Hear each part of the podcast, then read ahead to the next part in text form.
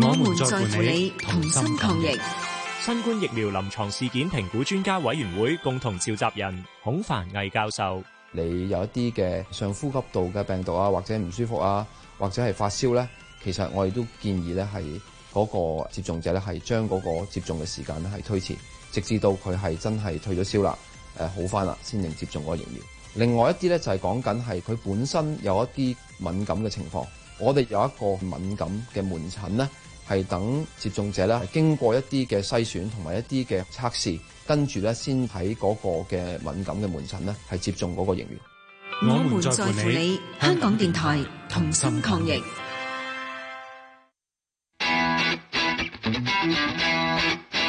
一桶金財經新思維主持盧家樂、盧楚仁，好啦，咁啊四月六號嘅呢個復活節補假，我哋一桶金財經新思維繼續揾嚟咧，係啊盧楚仁同我哋傾下偈嘅，你好 Jasper。係哎阿阿盧兄你好，大 家好。今日我要講啦，説完翻上個禮拜想講，不過今日先講翻咧就係咧，最近呢，呢個所謂內誒美國嘅中概股咧，因為有呢個對沖基金爆煲咧，咁而搞到所謂好大嘅沽售壓力。啊，咁事然睇翻就對沖基金點會爆煲咧？哇，原來都幾誇下啊！我以為對沖基金應該安全啲㗎啦，因為你長短倉你順勢 cap 住㗎嘛，但係佢可以咧。同你放大一二三四，四六倍六倍嘅槓桿，咁、嗯六倍槓桿嘅話咧，即係話你要擺大概係十，我諗十七個 percent 嘅本金落去啦。嗯，係哇！假如用你嗰個資產突然之間一跌跌兩成嘅話，你就俾人追孖錢嘅咯，甚至你唔使追啦，我哋同你斬倉。嗯係啊，你未追到前已經斬你倉係啊 啦。我翻嚟講一樣嘢就係、嗱，其實去翻個孖展咧，大家知孖展咧就係即係槓桿啦，係咪？係嗯一槓桿咧當然有利有弊啦。我哋叫做雙刃劍嚟嘅。嗱係，嗯個市旺嘅時候，即係中晒你個方向去啦，升或者跌嘅話咧，跟住通常要追落去㗎啦，係嘛？即係我哋係要加大槓桿啦。嗱，我想問，我知你做緊外匯咧，啊做緊期金、期貨，理論上都用好多個槓桿㗎啦。嗯喂，點係樣掌握所謂用槓桿嗰個效用咧？喂，哦，係啊，其實呢一個係一個好好嘅話題同大家分享嘅，因為誒、呃香港人都其實都中意炒嘢嘅。嗯，咁一旦牽涉到中意炒嘢咧，其實基本上離唔開就係要炒孖展，無論你係炒金啊、炒匯啊、定炒期貨啊，甚至股票啊、誒、等等咧，咁啊，甚至乎我哋我哋以前我哋細個嘅時候炒樓，我哋都係用孖展嘅。even 而家你就算你供樓，你其實哦都係做算係一個做唔係孖公有展嘅，金嚟㗎，係啊因，為你俾咗本，你俾咗個按金，咁跟住你就要去去供供去。銀行借啊嘛，嗯係銀啊，行借嚇，即係你放大咗個倍數，即係譬如我我層樓五百萬，例如我得百五萬咁啊嘛，咁但係你買到啦，咁啊俾咗三成按金出嚟，咁所以咧其實咧呢一個咧其實好多即時係候無用好多嘢，任何嘅誒投資或者係嗯產品嗯產品活動，你都涉及到孖展，涉及到冇錯槓桿冇啦，係啦錯。冇錯，所以我哋唔理解呢一樣嘢，或者係唔知道究竟我哋點樣善用孖展，同埋個心態錯咗嘅話咧，我過去呢三十幾年經驗咧，我真係眼見無數人咧輸孖展輸得好緊哇，要哦咁嘅，就要揾你學嘅嘢啦。係咁啊唔敢當先，喂，咁我翻嚟諗一樣啦。嗱係嗯當然你買一樣嘢，當當你長嗰個長倉，梗係望佢升㗎啦。咁一係陣升嘅話，咁啊梗係好啦。咁係嗯啊咁我嗱用翻樓簡單啲，樓咧通常而家大概你當三成，跟住借七成，咁啊其實都係孖展嚟嘅，其實 都已經有係槓啊桿喺裏邊㗎啦。咁我估計佢都唔會一日之間同你嗱，好多時候我哋係借咗孖展之後咧，就俾人追孖展就係咧入肉，或者係你嗰部分嘅擺入佢本金按金唔夠。係啦，即係嗱，證券行或者銀行等做追你咗，嗯嗱你負資產，銀行負資產都係因為呢呢樣嘢嘅啫。係冇錯，咁啊，通常咁嘅情況真係要點啊？即係喺樓市嗰部分咧，其實應該問梁利忠， 但嗯係樓市部分都涉及一個槓桿嘅話咧，假如一入變咗負資產，點啊？個香港人嘅經驗即係捱到升翻上去先嘅喎，但係係樓就得啫，其他得唔得先？其他就唔好制啦。嗱，點解咧？樓起碼你自住，嗯你咩情況下你先至被逼要要要舉手咧？咁樣就係、你哦誒、呃炒咗 炒咗魷魚啊，裁裁員啊，加自即己係供唔起啦開做老闆供唔起啦，咁執我粒，咁你先至係咁嘅啫。咁啊，你始終有一個作用係自住噶嘛。但係我嗯哋炒嘢真係投機噶嘛，我哋唔係一個實用價值嘅出因發為我㗎唔嘛想擁有佢，其實我係想啊賺嘅啫，冇錯啊我想賺差價嘅啫。我純粹賺差價嘅啫嘛。嗯咁、所以喺咁嘅情況下咧，我哋我入行嘅時候咧，啲師傅都教嘅，因為呢啲係叫刀仔鋸大樹。咁刀仔鋸大但樹係咧本。都即係個大樹要本少而利大先得喎。係啊，本小利大咯，所以變咗我哋一定係用個本小去謀求咩？以最快速度、最短時間去揾最大嘅利潤。我哋就唔係用最大嘅本錢去揾最少嘅利潤，做用最長嘅時間。唔係啦，我嗰個就係樓部分啊啫。我通常都冇人用呢，嗯冇人用即係買樓嗰個 concept 擺喺炒賣期貨方面㗎啦嗯嚇。要本少利大而快啊嘛，係咪？嚇、所以所以我哋一定要好明白呢一個嘅道理。所以咧，如果我哋一旦誒、呃用一個嘅本小利大嘅方法，刀仔鋸大樹嘅方法，哦，一旦睇錯方向，跟住猛咁補倉嘅咧，其實第一已經違反咗呢個意義啦。你唔係本小啦嘛，你不斷加，你個本越嚟越大嘅咯喎。哦，你要追求就係咩咧？你追求係打和啫喎。你唔係話追求呢啲乜嘢大大茶大茶飯喎，係咪先？你不斷補倉補倉補補補補補，你務求即係話，喂，我唔想輸錢咋，啊一到平手我走㗎啦。哎嗱，呢點有趣啦，即係我哋好多時候咧，我哋接咗作為聽眾問股票咧，都係喂我高位買咗喎，跌咗落嚟喎，我點佢嘅溝啊？咁通常咧嗱，好多前輩都話溝上就唔溝落嘅，嗱依家好明顯落咗嚟，即係有段距離啦，梗係溝落嗱，股票用唔到呢招先，誒係嘅，嗱股票你揸揸咗上嘅，你不斷追嘅嚇，不斷我我哋我哋叫滾雪球嘅，滾大佢嘅，不斷去去再追揸咧，其實 O K 嘅。呢個係升升係嘅啦時候，，當你揸住升緊賺緊嘅時候，你可以咁做。咁、嗯但係當你逆方向啦，你買咗股票跌咗落去，你再諗住溝貨嘅話咧，其實呢個我係好反對嘅，因因為我見過過去好多無數嘅誒、呃、輸到好慘烈嘅個案咧，就係、不斷去溝貨啊！即係你你你睇錯方向，你不但止唔止蝕，嗯你仲要不斷去去去去加碼喎，你變咗你填嗰個氹咧越填越大啊！嗰、個無底深潭中嘅無底深潭。唔係佢成日都同自己講話咧，由投 投機變到投資喎，真係變咗係。嚇、所以變咗好多好多，因為咁嘅緣故咧，因為你你冇可能不斷去補倉嘅，你嗯你要補得幾多咧？係咪先？我見到好多人賣樓啊、賣賣車啊、賣廠啊，周圍去借財務啊、借大耳窿嚟補倉，嗯搞到自己咧真係泥足深陷得好緊要。嗱，呢個就係總之方向嗯錯咗就唔好搞啦。唔好方向再錯搞啦咗，我哋係要務求盡快止蝕離場，嗯哼即係即係等於你有你你整損咗個傷口，你盡快止血嘅。你唔係整整大個傷口，等佢不斷放血嘅。嗯啊！你而家你咁做咧，你係不斷放血，所以其實基本上我見好多個案咧都係，但係問題就話、喂，我俾你搏得翻，你都係你都係叫做打個和走嘅啫喎。係啊你用咁大嚿錢，你唔係追求咩暴利喎，你係追求打和啫喎。咁我點解點解我要用咁大嚿水追求？我點解唔蝕少少走咧？我成日同人講，喂，你你如果做外匯，你輸五廿點。嗯誒哼誒誒誒，呃斬個倉佢再追過二啊，定係你輸五百點斬個倉，然後再追翻五百點二啊？咁一定係你輸五啊點，下一轉你只要賺到五啊一點，哦你已經係你已經係賺賺賺翻嘅啦。OK，咁所以咧你嗯咁但係每個即係基本上呢個價，即係佢係呢次嘅投資或者呢個投機錯咗就錯咗就算數啦，係㗎。跟住重頭嚟過。冇錯，一定係一定係嘅，嚴守止蝕。嗱，第二個樣嘢咧，亦都係普遍好多人咧有個好大好大好大嘅誤解，嗯，亦都係我親自經歷過好多個案，得出嘅結論就係咩咧？好多人以為咧，誒、哎我唔做咁大槓桿咪得咯，係咯係我咯我擺好多錢落去咪得咯咁唔。使俾人追追孖展或者追追補倉啊嗱、喎。所以咁多人咧，呢班人咧，佢擺咁多錢嚟去做一手嗰啲嘅所謂期貨好、外匯好啦，甚至金都好啦。嗯其實務求就係咩咧？佢擺咁多錢落嚟，佢就想做一樣嘢啫，唔止蝕。總之你做孖展一唔止蝕咧，你就會衍生一個好無限嘅風險出嚟嘅。啊，嗯所以咧好多時候，我哋眼見好多人，好似喺雷曼爆煲嘅時候，嗯哇！嗰啲澳洲紙、紐西蘭紙跌咗成五成喎，啊仲係咪先？都唔個個匯價。已經走唔嚇走唔到啦，已經咁。所以所以嗰陣時咧，好多人咧以為咧，咦呃誒一百萬一張貨啊，嗯咁舉舉例一百萬一張貨，咦我我擺四廿萬落去好安全啦，係咪嗯先啊？即係證監會可能都係要你誒誒、呃、幾萬蚊做一張孖展，我擺幾廿萬做一張孖展，就殊不知咧，你越擺得多就越輸得多。如果你晨早只係擺五萬蚊做一張，嗯即係輸 OK？咗我五萬就攞五萬。哦就輸咗個五萬就五萬咯。嗱，因為證監會如果做外匯嚟計，誒公關外匯買賣，佢係廿倍啫嘛。係一百萬一張貨嘅話，你只要俾五萬蚊你就做到嘅。喂，其實講緊啊呢個倍數咧，我都想講下啦。嗱，傳統咧，誒、嗯個別證券行啦，做孖展嘅話咧，視乎你揸咩股票啦，然之後俾幾大嘅倍數俾你啦。係咁當然啦，即係藍籌就可以大啲，嗯二三線咁就有限公司啦，係咪？係喂，就睇翻期貨都係嘅喎。舉個例，我哋最近睇翻呢個譬如中概股最近嗰間單筆爆煲事件咧，喂，原來佢雖然對沖基金，原來佢可以借六倍嘅喎。六倍嘅話咧，即係佢要擺幾多？擺晒個十六到十七個 percent 嘅本金入去裏邊啦。係可惜中概股一嘢一嘢跌兩成，已經即係已經玩完㗎啦玩。完咗啦。嗯喂，咁同人睇翻所謂期貨咧，喺嗱外匯方面而家倍數幾多？另外嗰啲所謂期貨交易嗰個芝加哥期貨交易，我啲倍數係幾多㗎？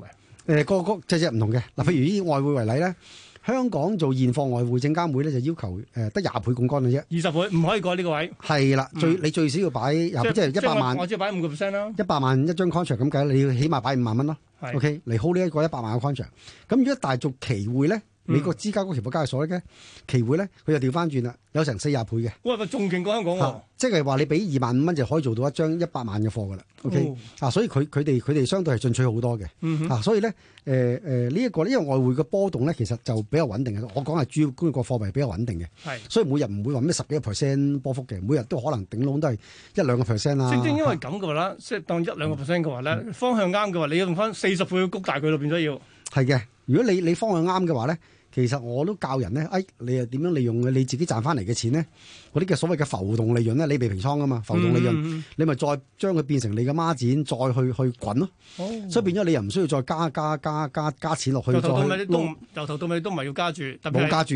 特別係蝕嘅一定唔好加住。冇錯，你你你總之由頭到尾都係嗰注錢，嗯但係你可以由嗰注錢開始咧，一注錢變兩注錢，兩注錢變四注錢，嗯哼嗯四注錢變八注錢，到最後你平倉咧，哇！你嗰、個你嗰個五萬蚊咧，其實可能會有機會人都過百萬嘅。哇！倍數上升，啊倍呢數個過百萬絕對冇冇冇冇誇張到，甚甚至乎我係講細咗嗱嘅，但係關鍵係啊方向啱喎。方向啱咯要。嗯所以方向啱咧，你可以咧食盡個浪嘅。嗯但係相反，好多人咧就唔唔唔唔知道咧，原來咧佢以為佢加咗錢落去咧，個市咧就會翻轉頭。但係好呢多時個候。呢個主觀意義嚟㗎冇錯啦喎，佢以為佢擺咗好多錢落去做嗰轉單，啊加咗好多錢落去做嗰轉單，啊不斷補孖展，個市就會如佢所願咧翻轉頭。但係其實嗯咧就唔係，啊你越加得多，佢越翻唔到轉頭，越翻唔到轉頭咧，你越加得多，不斷咧就惡性循嗯環，造成咧就無可挽救嘅巨錯。嗯哼咁所以呢一點咧，大家一定要好喂，哦咁小其實心理解。嗯喺某程度啦，嗱，總之所謂期貨交易，我哋頭先講新外匯咧，即係可能好日都唔會升你升你成即係幾千點，冇可能嘅事啦。冇 可能係除非成個突發事件啦嚇，啊每日可能波幅都係大概即係幾五幾十點到幾百點，幾係百點已經好多下㗎啦，已經係。好多㗎啦，幾咁百正點正因為 咁啊，所以我哋需要即係用嗰個所謂槓桿去放大啦，亦都無謂即係即係擺咁大注資入去啦，擲住晒啲即係資金嗯冇錯成本冇啦錯。，我但我會諗一樣嘢啦，都係去翻佢諗啦，就每一次嘅交易都係一個獨立事件，唔好唔好諗啊！喂，究竟點樣繼續守啊，或者係我唔贊成人哋守貨，嗯，錯就係錯，要認嘅。喂你咁但係冇問題輸時間值咁點先？舉個例，譬如我話擺咗佢又唔喐喎，得個幾點上落咁可以點啊？真係哦，係㗎，有一啲人如果佢擺咗啲嘅啲交易員擺咗啲錢落去做， 佢唔佢佢佢唔喐嘅，轉唔到身嘅，佢某某某個時限下咧，佢都會離場嘅。因為咧，我哋一路擲住我啲錢，我一路喐唔到，變咗我其他有行情我做唔到，因為好多交易員要交數㗎嘛。係嚇啊佢唔係話喂我坐喺度幫你攞住啲錢啊就睇㗎嘛，我哋交佢要炒嚟揸交數㗎嘛。咁、所以變咗咧，如果有一啲行情佢唔喐嘅，擲住嗰啲錢咧，我諗佢都會輸少少啊，或者平手啊、和果果啊，咁啊都走㗎啦。然後咧就再擺翻啲注碼落去咧，啲比較比較波動性嗰啲貨幣度嘅。喂，咁正正因為講去翻樣嘢啦，巴菲特嗰啲原來真係即係高手地方就係、喂佢長倉長一個所謂嘅資產長倉由佢去，咁當然佢佢輸或者唔對路嘅都 cut 鬼咗佢，然之後盡量保留翻長倉嗰啲。嗱呢個係長線投資喺譬如股票啊或者其他嘅金融資產咧，但係喺外匯市場裏邊咧冇永遠係長倉可以贏到嘅 呢個就要學索羅斯啦。喎。點索咧羅斯做外匯同埋做槓桿係做到出神入化嘅，嗯，佢可以咧將啲倍數放大到咧。英鎊因此而英即係鎊啦，我係哋啊我哋我哋亞洲金融風暴啦，嗰啲泰銖啊、印尼盾都俾佢全部懟爆晒。嗯你諗下，橫數啲央行都全部唔係佢手腳。咁、嗯所以咧，其實咧，我哋做外匯咧，其實係追求乜嘢咧？用一個嘅孖展，去用一個最快嘅時間去追擊。嗯啊，咁啊，然如後果唔係務求你咧，誒、會梗係長倉長得耐嘅話，你要輸時間值嘅喎。呃個長倉咧，睇下點長倉啦。如果個長倉你係揸啱咗嘅，或嗯者沽啱咗嘅，你嗰個長落去或者沽落去咧，其實就唔會輸價值，反而咧就會你你你你就會越撈越越碌越大嘅個嗯嚿錢。最好啦，當然啦，就係咩咧？誒、如果你長落去得嚟咧，你嗰個 position 係收息嘅咧，就仲正。即係仲有啊息罰翻。冇錯，所以點解咁多交易員咧咁中意玩套息交易？嗯所以變咗我一路 hit 住你嘅價位，我喺我喺個差價嗰度又賺緊賺緊你。嗯，而咧每一我日又有咧息收。過夜咧，我又識收，嗯我又唔需要俾息。咁所以變咗咧，一旦有啲套息交易出現到嘅話，而係 favor 嗰個長長遠去 trade 嘅話咧，其實啲交易員咧就一窩蜂懟落去嘅。哦，即係啊佢唔會停噶啦。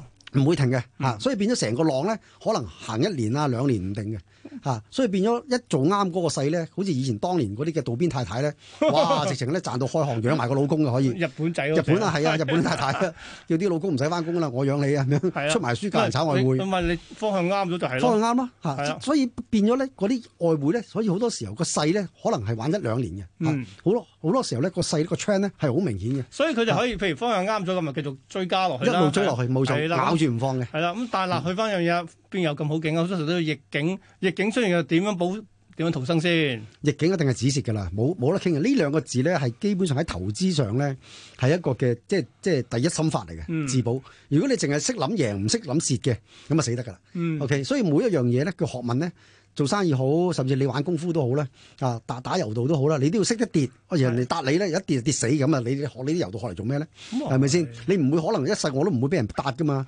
我俾你，我我當你唔係搭得即俾係等人於從一道百理次，。你唔會一世你咁樣睇啱市噶嘛？冇你總會有錯睇冇錯市嘅錯，。你只要睇錯一鋪，你唔止蝕咧，嗰一鋪而而而係單邊逆你個方向行咧，你就傾家蕩啊，舉產。個例，嗱，原先嗰個例，我譬如我買澳元升嘅，佢嗯跌喎，咁啊，我我發現我停咗係落翻低，我再買過，我始終覺得會升嘅，咁喂，咁我咪輸巴都輸死咯喎又，哦，近呢幾年真係輸死好多人嘅澳元，因為點 解咧？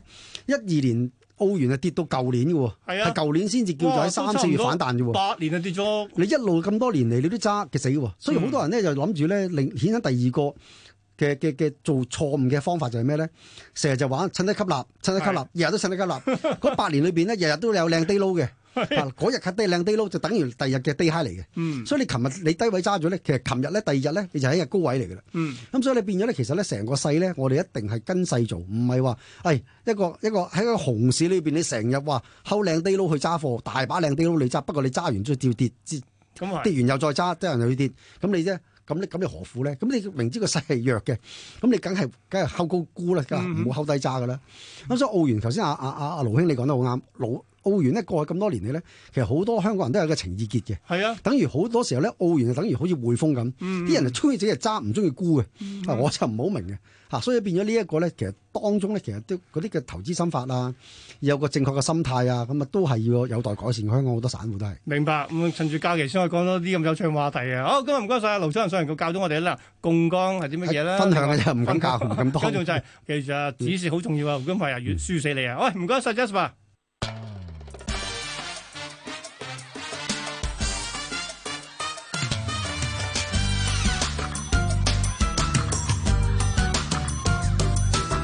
看男士少女齊集這裏，無用美酒千杯已共醉。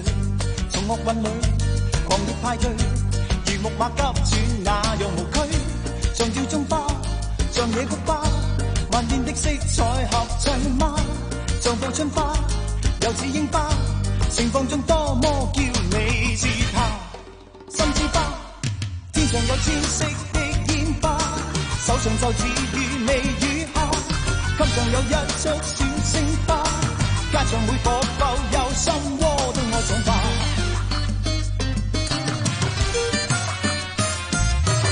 看男士少女甜蜜配對，隨着婚影衣香已共聚，從樂韻裏狂熱派對，含着笑走進快樂時區，像吊鐘花，像野菊花，萬面的色彩合襯嗎？像報春花，又似櫻花，盛放中多麼叫你是他，心之花。天上有千色的煙花，手上就似魚味魚蝦，襟上有一束小星花，街上每個浮有心窩都愛上吧。